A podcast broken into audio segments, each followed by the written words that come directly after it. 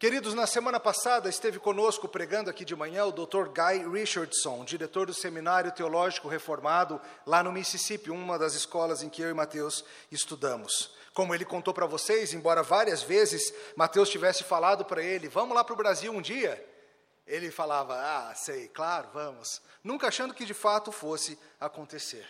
E Deus, na sua graça, orquestrou maravilhosamente para que desse certo e pudéssemos ser servidos aqui no domingo passado, ao término de uma semana em que ele deu aula em São Paulo.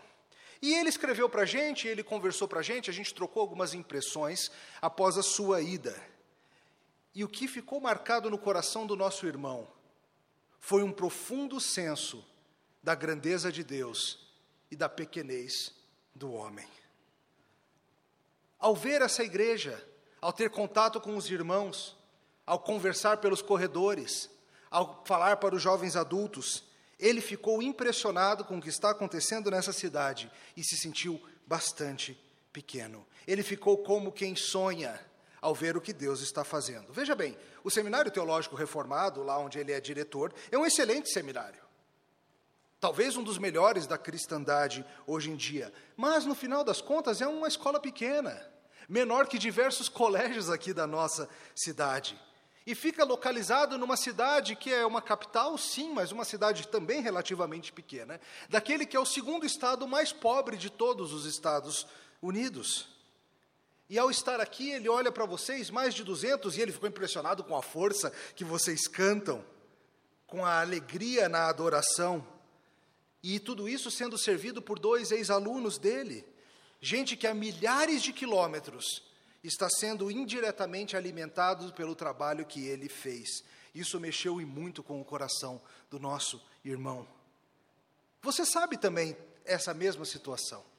Você também passa por coisas que você imagina: será que os meus pequenos esforços, será que essas pequenas sementes, Será que essa árvorezinha que eu estou trabalhando, o meu trabalho, o meu serviço ao reino, minha obra na minha família, meu cuidado com o meu cônjuge, meu serviço na igreja, será que essas coisas pequenas que nós estamos hoje tratando chegarão a alguma coisa?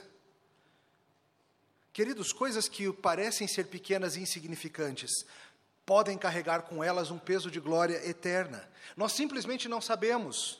Nós olhamos coisas que hoje parecem pequenas, que parecem talvez estarem completamente erradas e sem muito conserto. Olhamos pessoas queridas ao nosso redor que estão parecendo caminhar para o precipício. Olhamos situações que parecem sem saída. E a Bíblia precisa te lembrar, querido, que muitas vezes o caminho da glória passa pelo caminho da humilhação. Todos nós sabemos muito bem que o mundo não parece estar no eixo. As coisas não andam como deveriam. Governos, famílias, indivíduos fazem planos, os planos dão errado e saem dos trilhos por razões inesperadas ou pelo nosso próprio pecado. E a solução para você enxergar esse mundo como ele realmente é, é você começar a enxergar esse mundo pelo ângulo do que Jesus está fazendo. Você começar a entender não só Brasília, não só o Brasil, mas todo o planeta e todas as eras a partir de um ângulo bíblico maravilhoso de que Deus está agindo por meio de Jesus Cristo. Esse trecho de hoje da carta dos Hebreus vai servir para colocar o teu coração no eixo. Vai servir para que você comece a vislumbrar esse mundo numa perspectiva diferente. Ao entender o que, que Jesus está fazendo e como ele faz tudo isso. Em resumo, hoje de manhã nós vamos ver numa breve mensagem que Jesus Cristo veio ao mundo para reerguer a humanidade por meio de se humilhar ao ponto de morrer. De novo, Jesus Cristo veio a esse mundo para reerguer a humanidade por meio de se humilhar até mesmo a morte. A gente vai ver isso em três, pra, três partes. Primeira delas, a situação do ser humano após a queda é terrível e humilhante. Lembrando, essa carta foi escrita para encorajar cristãos como nós, cristãos que estavam passando por momentos difíceis, escrita para encorajar esses homens e mulheres a não desanimarem, mas se agarrarem com alegria ao sacerdote, ao Supremo Jesus Cristo. No primeiro capítulo, o autor gastou um bom tempo explicando para a gente sobre como ele é maior do que todos, falando sobre a tremenda superioridade de Jesus Cristo, maior do que os anjos, maior do que todos, e o povo de Deus estava começando a enfrentar perseguição. O povo de Deus começava a enfrentar as dores de se chamar pelo nome de Jesus nessa terra caída. E muitos deles estavam passando pela tentação de largar tudo e voltar ao judaísmo. Como nós somos tentados muitas vezes a abandonar o caminho da fé e seguir pelo caminho mais fácil e mais largo desse mundo. O autor nos mostrou que Jesus é superior a tudo e a todos e que sua obra não pode ser impedida. E por essa razão, precisamos nos agarrar firmemente a essas verdades que já foram pregadas, ao invés de nos, não, de nos enamorarmos dos poderes inferiores. Nos agarraremos àquele que sofreu sobre si o justo castigo que nossos pecados mereciam. E aqui ele continua. Ele continua explicando o que o homem se tornou na queda e o que foi necessário para Cristo fazer a fim de nos resgatar. E ele explica também como é que o homem será exaltado juntamente com seu Salvador. Veja, ele começa comparando novamente aos anjos. Olha só o versículo 5 na sua Bíblia.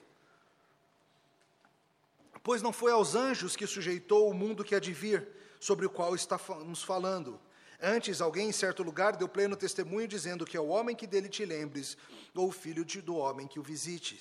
Fizeste-o por um pouco menor que os anjos, de glória e de honra o coroaste, e o constituíste sobre as obras das suas mãos. Dois sermões atrás, a gente gastou um longo tempo explicando por que, que Jesus é maior do que os anjos e qual era a importância disso na, a entendermos naquela ocasião. E aqui ele volta a falar dos anjos, mas ele faz uma indicação interessante. Ele fala acerca do mundo por vir. E ele fala: sabe quem que vai governar o mundo por vir? Não são os anjos.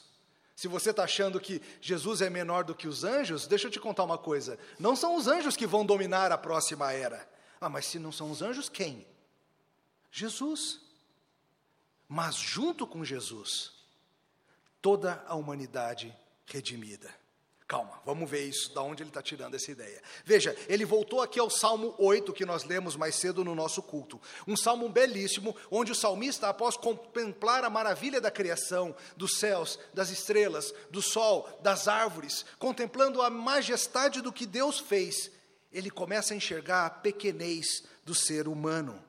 O homem é pequenininho diante da grandeza desse universo que Deus criou. E lá no Salmo 8 ele explicou ao lugar da humanidade. E veja, ele fala que há uma glória e há uma honra que pertencem a nós como seres humanos. Todo ser humano tem em si uma dignidade inerente. Por mais que ele esteja distorcido pela queda, por mais que ele esteja distorcido pelos ataques do diabo, como por exemplo o endemoniado Gerazeno, que nós vimos semana passada. E o Salmo 8 retoma alguns conceitos que são vitais para a gente entender o tamanho da queda e o tamanho da redenção. Ele fala sobre o homem como imagem de Deus, e ele fala sobre o homem como protetor e dominador do mundo. Veja, o salmo disse, e aqui o, o autor cita: o homem foi feito um pouco menor do que os anjos e coroado de honra e glória. Um pouco menor do que os anjos. O que, que isso quer dizer? Como que isso acontece? Veja, nós temos um privilégio que os anjos não têm. Todo homem, toda mulher, todas as crianças, vocês também crianças, vocês são imagem de Deus. Nenhum anjo é imagem de Deus. Mas nós somos menores do que os anjos, no sentido de que nós temos limitações que eles não têm. Eles não são seres de corpo, de carne e osso, eles são seres espirituais. Eles não precisam de comida, eles não precisam de oxigênio, eles não precisam de bebida, eles não têm as mesmas limitações que nós temos em termos de deslocamento, e eles têm algo que nenhum de nós tem: eles têm acesso ao trono da glória do Criador, como nós vemos em Isaías capítulo 6 e outros lugares. Eles podem comparecer diante do trono de glória de Deus, coisa que nem Adão, antes da queda, podia. Adão e Eva, o primeiro casal, receberam de Deus, como sua imagem, o domínio sobre toda a terra. Todas as coisas nesse mundo foram sujeitas ao domínio de Adão e de Eva. Embora toda a criação seja declarada por Deus como sendo boa, apenas a humanidade recebeu essa tarefa de dominar sobre o resto do mundo. Deus colocou o homem no seu belo jardim como seu representante, alguém chamado para em seu nome cultivar e guardar a terra. O homem, o homem original e todos os seus descendentes eram chamados para cultivar o que Deus dera, produzindo, desenvolvendo, incrementando, melhorando. O homem foi colocado como profeta, sacerdote e rei sobre essa criação. Ele foi colocado como rei sobre a criação, pois ele governaria o planeta, tendo domínio benevolente sobre tudo, não como um perverso explorador, mas como um dominador benevolente que cuida daquilo que lhe é confiado. Ele seria o rei desse mundo. Além disso, ele seria o profeta sobre esse mundo, pois ele iria explorar, investigar a verdade de Deus, entender a verdade de Deus, aplicar a verdade de Deus ao mundo, transmitindo-a a todas as gerações acerca de quem Deus é e do que Deus faz. Ele seria o profeta desse mundo. E além disso, ele seria o próprio sacerdote desse mundo, pois ele faria a proteção da bondade e da santidade desta criação contra os inimigos de Deus sendo o representante de Deus na terra, o sacerdote de Deus. Adão e Eva eram essas coisas. Eles eram os regentes do planeta, os responsáveis pelo seu bem-estar. Mas basta você ler o começo de Gênesis e você vai ver a tragédia que aconteceu. Quando nossos pais aceitaram o engano da serpente e falharam miseravelmente na tarefa que eles tinham de defender essa criação do mal, deram ouvidos à serpente, preferiram a voz da mentira à voz da verdade e assim falharam em proteger.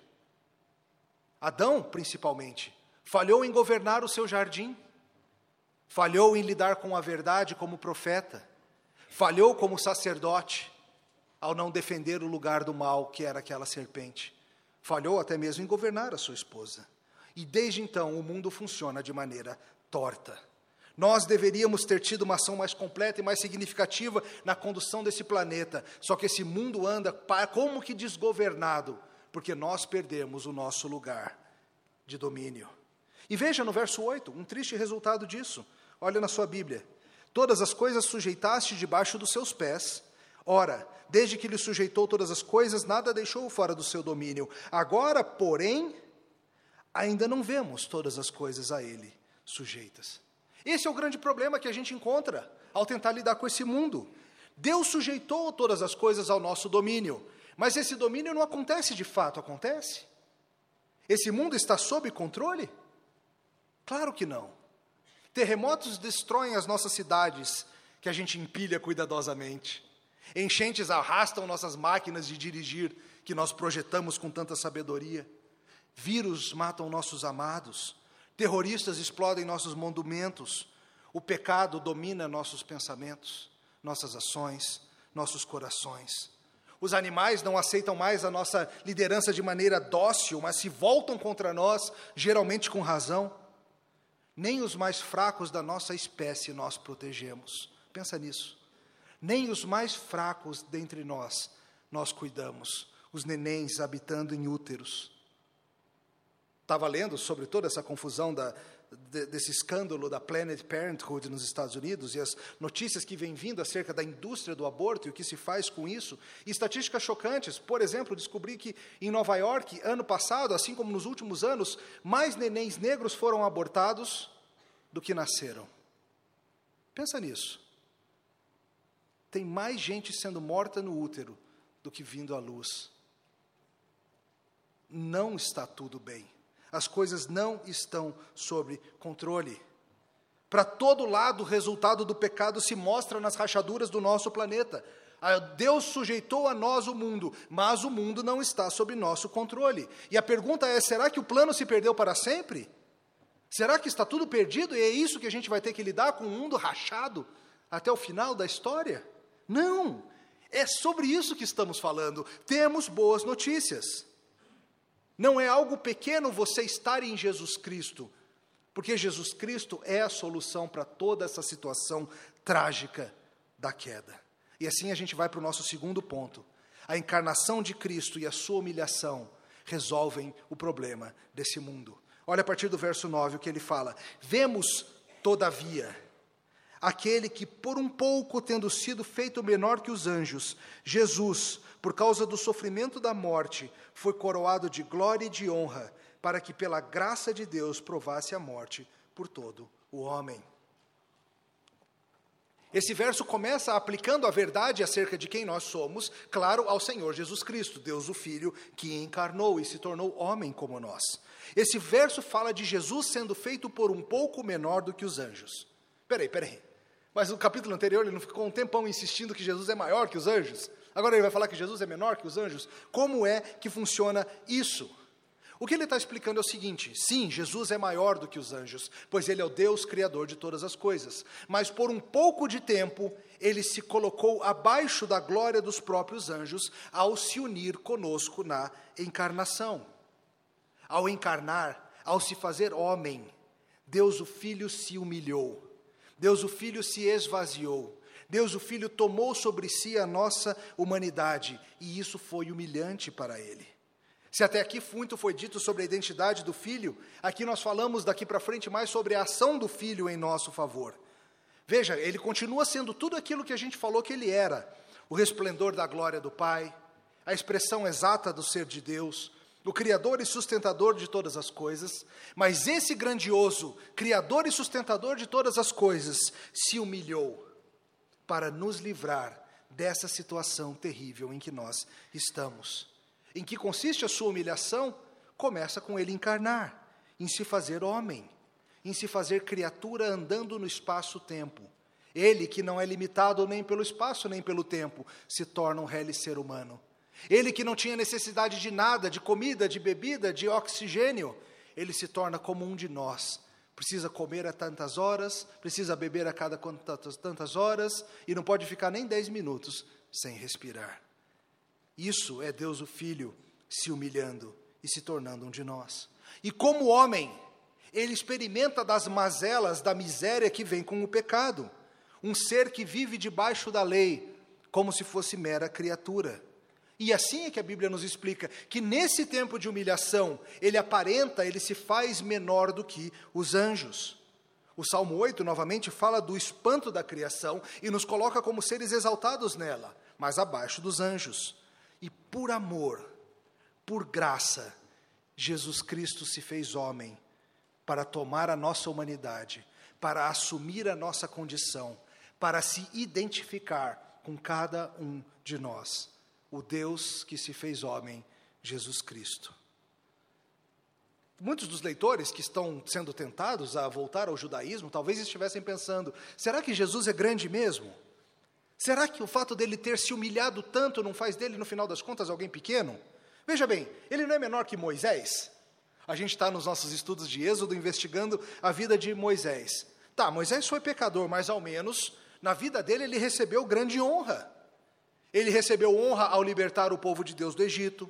Ele recebeu honra ao liderar o povo de Deus no Êxodo. Ele viveu 120 anos. Jesus, Jesus nunca liderou nenhum grande grupo de israelenses derrotando Roma. Jesus morreu com menos de um terço da idade do que Moisés viveu. E mais, Jesus morreu que nem bandido, na cruz. Tem certeza de que Jesus é grande mesmo? Sabe, nós como cristãos podemos muitas vezes ser tentados, e talvez seja algo que inquieta teu coração. Será que não é um pouco louco demais esse negócio de seguir um cara que viveu dois mil anos atrás? Que morreu mais novo do que boa parte de nós aqui nesse salão? que vivia sem ter casa, que vivia sem ter dinheiro. Mas é na humilhação dele, queridos, que nós vemos o seu amor e a sua grandeza. Pois é justamente ele que, sendo o dono de todas as coisas, se fazendo carne habitando entre nós, que nós vemos o tamanho do seu amor em nosso favor. Mesmo a humilhação de Cristo tem ainda em si glória e honra. Apesar da queda, nós ainda temos glória e honra. Como gosta de dizer o reverendo Vadislau, nós somos ruína, sim. Nós somos arruinados, sim. Mas somos ruína de maravilhas. Uma coisa é você visitar o lixão e ver resto de coisa, coisa que sobrou. Outra coisa é você ir visitar os grandes monumentos da humanidade, que, embora arruinados, ainda mostram a glória do que eles eram. Visite as pirâmides do Egito, visite Machu Picchu no Peru, visite o Partenon na Acrópole em Atenas, e você vai ver prédios arruinados, mas que são ruínas de maravilha. Ruínas que, mesmo na sua destruição, mesmo na sua desolação, mostram para a gente o tamanho do que já foi. A humanidade é isso. Nós somos ruína de maravilha. Nós, cada um de vocês, mostra no seu ser, nas suas ações, na sua personalidade, na sua criatividade, mostra sinais do que nós já fomos. E é por isso que o ser humano é essa coisa tão contraditória. Ao mesmo tempo que somos capazes de mal terrível, pela graça comum de Deus trabalhando na imagem que Ele tem, nós somos capazes de grandes coisas também. Nós, como humanidade, somos capazes de coisas belíssimas e de ações honradas, apesar de quem nós somos. Mas isso não muda o fato de que somos ruína e de que, ao vir e andar entre nós, Jesus Cristo se identificou com essa humanidade arruinada. Veja, Jesus Cristo nunca teve pecado, mas ele habitou no mundo quebrado pelo pecado. E ele sofreu com os resultados do pecado ao seu redor em toda parte. Ele sentiu, ele pôs os dedos nas fraturas desse mundo. Ele passou as mãos nos olhos de um cego. Se não fosse pelo pecado, não teríamos deficientes nesse mundo. Ele lavou os pés ressecados dos seus discípulos. Ele chorou com a morte do seu amigo. Ele andou sem ter onde reclinar a cabeça. Ele passou pelo cansaço do ministério. Ele levou surras e ele foi humilhado. E ele experimentou em nosso favor a morte que tinha que ser nossa por causa do pecado. Ao contemplarmos a ruína de maravilha que nós somos, nós nos lembramos do que nós poderíamos ter sido e nós enxergamos com mais clareza o quanto Jesus se rebaixou, se colocou debaixo até mesmo dos anjos e se juntou a nós. Pois se nós caímos do nosso lugar de honra, Jesus Cristo, de honra ainda mais elevada, desceu e se igualou a nós. Na sua morte, fez o que todos nós merecíamos de forma que, ao ser elevado na sua ressurreição, cada um dos seus cresça com ele. E é por isso que o autor interpreta o Salmo número 8 de maneira cristológica, apontando para a sua obra. Veja, o Salmo 8 ele diz respeito a todos os seres humanos, isso inclui todos nós, inclusive o maior dos seres humanos, Jesus Cristo. O problema do, da humanidade em seu paraíso perdido é apenas remediado se o próprio Deus fizer algo a respeito. E o que ele fez foi o filho se humilhar. Deus, o filho, a fim de nos salvar, entrou nesse mundo. E se para nós é algo excepcional sermos quase do tamanho de anjos, para ele é terrível humilhação ser um pouco menor do que anjos. Isso deve nos lembrar, queridos, quando sofrermos humilhação, quando encararmos a desolação desse mundo, quando sofrermos com as tristezas da miséria do pecado, que todos nós enfrentamos todos os dias, lembre-se: humilhação é normal e necessária no mundo quebrado, é parte do plano. E graças a Deus pela humilhação de Jesus Cristo. Pois ao se humilhar, ele se rebaixa ao nosso nível, ele se junta a nós na sua encarnação e na sua morte. E quando chegar a hora dele ser exaltado, ele leva a gente junto. Uma pergunta. Um comentarista levanta muito bem essa pergunta.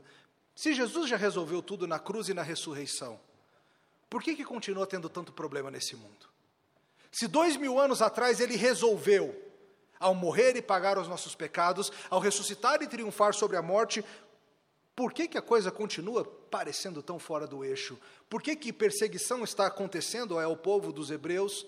Por que, que perseguição acontece hoje em tantos lugares do mundo? Se ele já fez o que precisava, por que, que não está ainda tudo bem? E assim a gente vai para a nossa terceira e última coisa. A exaltação de Cristo no resgate do homem se completa na era por vir. De novo, a exaltação de Cristo e o resgate, a exaltação do homem se completa na hora, na era por vir. Vamos ver de novo, vamos reler toda a passagem. Pois não foi aos anjos que sujeitou de novo o mundo que há de vir sobre o qual estamos falando. Antes, alguém em certo lugar deu pleno testemunho, dizendo que ao homem que dele te lembres, o filho do homem que o visites, fizeste-o por um pouco menor que os anjos, de glória e de honra o coroaste, e o constituíste sobre as obras das tuas mãos. Todas as coisas sujeitaste debaixo dos seus pés. Ora, desde que lhe sujeitou todas as coisas, nada deixou fora do seu domínio. Agora, porém, ainda não vemos todas as coisas a ele sujeitas. Vemos, todavia, aquele que, por um pouco, tendo sido feito menor que os anjos, Jesus, por causa do sofrimento da morte, foi coroado de glória e de honra, para que, pela graça de Deus, provasse a morte por todo homem. O autor volta novamente ao Salmo 8, que fala de todos os seres humanos, mas fala especificamente do domínio do Filho do homem, aquele que recebe sob seu domínio todas as coisas. E é justamente por causa da sua gloriosa obra de redenção, é justamente por causa da humilhação, é justamente por causa de experimentar a morte, que Jesus Cristo recebe glória e honra maior do que os seres humanos, porque ele triunfa onde nenhum de nós seria capaz de triunfar. E a Bíblia nos fala, ele experimentou a morte por todos os homens. Veja, às vezes a gente pensa em experimentar e você pensa na ideia de dar um golinho. Vou experimentar sushi, ver se eu gosto. E você experimenta aquele pouquinho daquela coisa esquisita. Não é isso. Não é dar um golinho. A palavra original aqui diz respeito a tomar tudo. Minha filha Débora toma o seu iogurtezinho toda noite, o iogurte de soja, porque ela é alérgica ao leite, ou coisa difícil de achar esse iogurte. E ela vai lá, pega o seu copinho, deitada, vendo o filminho com o papai, toma e toma de um golão só e fala: tudo tudo, papaizinho. Ela não está apenas experimentando o seu iogurte, é tudo, é tudo, Pai. Quando o Senhor Jesus fala, passa de mim esse cálice, mas seja feita a tua vontade, é porque Ele sabe que está chegando algo que Ele tem que tomar, e vai ter que tomar tudo, Pai. Pai, vai ser tudo, não é um mero gole, é sorver completamente cada gota da ira de Deus que nos era devida. O que Jesus Cristo fez foi tomar todo o cálice da ira de Deus, que culmina na sua morte, a sua humilhação, e ainda permanecer debaixo do poder da morte por algum tempo. E veja o que o texto nos fala: por causa da sua humilhação, é que ele recebe glória e honra. É a sua morte que nos redime. Ele sorve a morte até a última gota por nós e ele resolve o nosso problema por meio de morrer. Mais adiante na carta, ele vai explorar com bastante detalhe o que foi exatamente esse morrer e o sacrifício de Cristo. A gente deixa para depois, mas o princípio básico aqui é esse: Jesus se humilhou vivendo a nossa condição e se humilhou levando a morte que era nossa, para que ao ser exaltado na ressurreição, ele levasse junto com ele todos aqueles que estão unidos a ele pela fé, de maneira que nós saíssemos da nossa condição de miséria e de pecado e fôssemos elevados a reinar com ele. A pergunta que nós fazemos acerca do domínio, mas por enquanto parece que a gente não está dominando, pode ser feita a respeito dele também. Se ele domina, por que, que tanta gente segue pecando? Se ele domina, por que, que tanta gente nega o nome dele? Por que tanto pecado nesse mundo? Por que tanta rebelião contra a sua lei? Queridos, o domínio já é presente, mas ele se manifesta de maneira, se manifestará de maneira plenamente visível na grande consumação de todas as coisas e no mundo por vir, como ele falou mais cedo, o mundo que está por vir.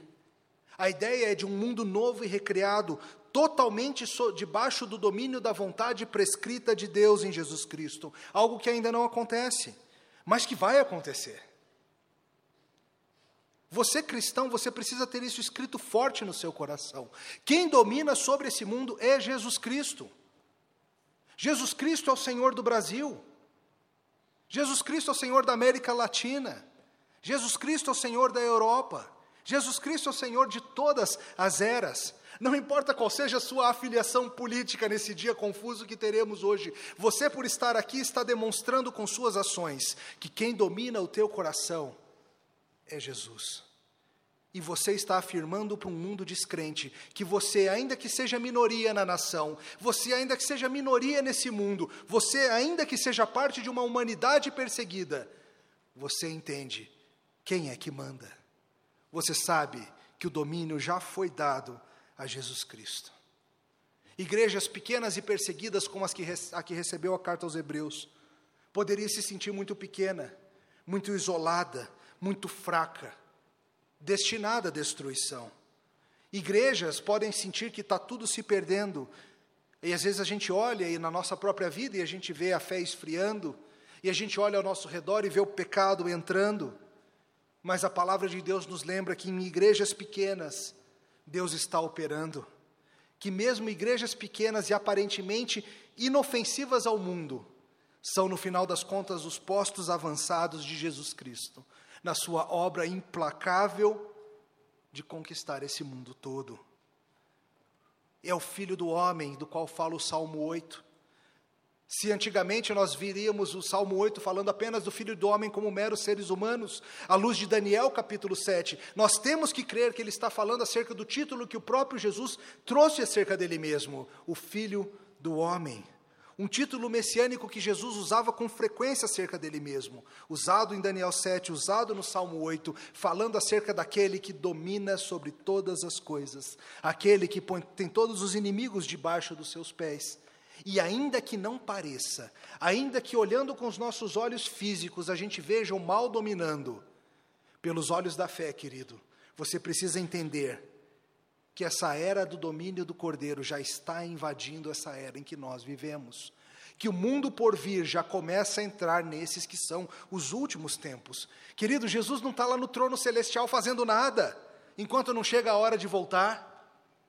Jesus, no seu trono celestial, está ativamente reinando e guiando os céus em terra em direção à grande consumação, quando Ele fará novas todas as coisas. Rebelde é o que não crê. Rebelde é aquele que fica esperneando contra o domínio de Jesus, achando que porque ainda não aconteceu, não vai acontecer. Mas a Bíblia nos afirma claramente todas as coisas debaixo do seu domínio. Não foi a anjos que Deus sujeitou o mundo por vir, mas ao Filho. E junto com o Filho, cada um de nós. Ele tem autoridade sobre céus e terra, como ele disse: toda autoridade me foi dada. Mas o mundo segue em rebeldia já domina, mas ainda não vemos esse domínio claramente exercido. Nós vivemos como povo de Deus entre duas eras, entre dois tempos. Nós já experimentamos os, os vislumbres dessa era futura invadindo essa era presente. E às vezes é difícil de andar entre esses dois mundos, mas a era da igreja vai ser assim. Viveremos no aguardo da grande invasão, ao mesmo tempo em que experimentamos as agruras desse mundo aqui. Jesus Cristo é coroado e honrado acima de todos, elevado sobre todos os seres. E como o Salmo nos aponta e como o Hebreus nos aponta, nós vamos junto. Ele nos leva junto com Ele a esse lugar superior. Ele nos coloca para reinar junto com Ele. Ele nos eleva à condição de filhos de Deus por adoção. Nós que éramos meras criaturas, pela fé nos tornamos filhos e filhas do Deus Altíssimo, e Ele nos coloca onde deveríamos ter estado desde o início, como senhores de um mundo todo, só que numa condição ainda superior a condição de resgatados e filhos. Se descemos por causa da queda do nosso lugar de honra, novamente, Ele desceu muito mais, vindo da Sua glória infinita e se juntando a nós e ao erguer-se na ressurreição e no seu domínio, ele não apenas nos restaura onde estávamos, mas ele nos leva a lugar ainda superior, a sermos filhos e filhas do Rei do universo, como diz Efésios capítulo 2. Estando nós mortos em nossos delitos, ele nos deu vida juntamente com Cristo, pela graça sois salvos, e juntamente com ele nos ressuscitou e nos fez assentar nos lugares celestiais em Cristo Jesus para mostrar nos séculos vindouros a suprema riqueza da sua graça e bondade para conosco em Cristo Jesus. De novo, é a supremacia de Cristo. Sua humilhação, o se tornar menor que os anjos, foi o passo decisivo para o nosso resgate, para a nossa elevação junto a Ele. Ele se fez pequeno para que nós nos tornássemos grandes. Eu sei que você se sente pequeno a Bíblia fala que você é ainda menor do que você imaginava. Contemple a criação e verás isso. Mas a Bíblia também fala que se você estiver unido a Cristo, você será ainda maior do que os teus mais loucos sonhos, pois reinarás sobre o mundo por vir com Jesus Cristo. Kent Hughes fala assim: como vimos, o escritor está fazendo o seu melhor para confortar uma igreja pequena e sofrida a ilusão da insignificância havia enroscado seus dedos gelados no, em volta do coração de muitos. Eles se sentiam como uma manchinha indesejada no meio dos milhões do Império Romano.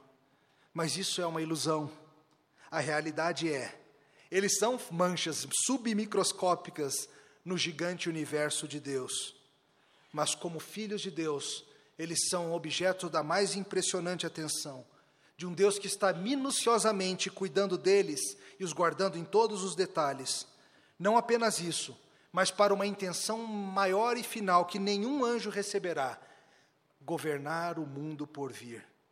Nenhum imperador em toda a sua glória poderia experimentar uma fração do reino glorioso que será do povo de Deus. E o reino já começou para os que estão em Cristo. Com Cristo provando a morte por você, você pode ter a certeza de que você será reerguido a um lugar muito maior do que imaginava. E a promessa é: nesse mundo por vir, tu serás rei, tu serás rainha, junto do teu redentor. Te louvamos, Senhor, pela obra maravilhosa de Cristo em nosso favor, pela sua humilhação em se fazer homem como nós, pela sua humilhação em andar debaixo do, do domínio da lei e, e vivendo as misérias dessa vida por um tempo. E nós te louvamos pela humilhação superior, a morte na cruz do nosso Redentor.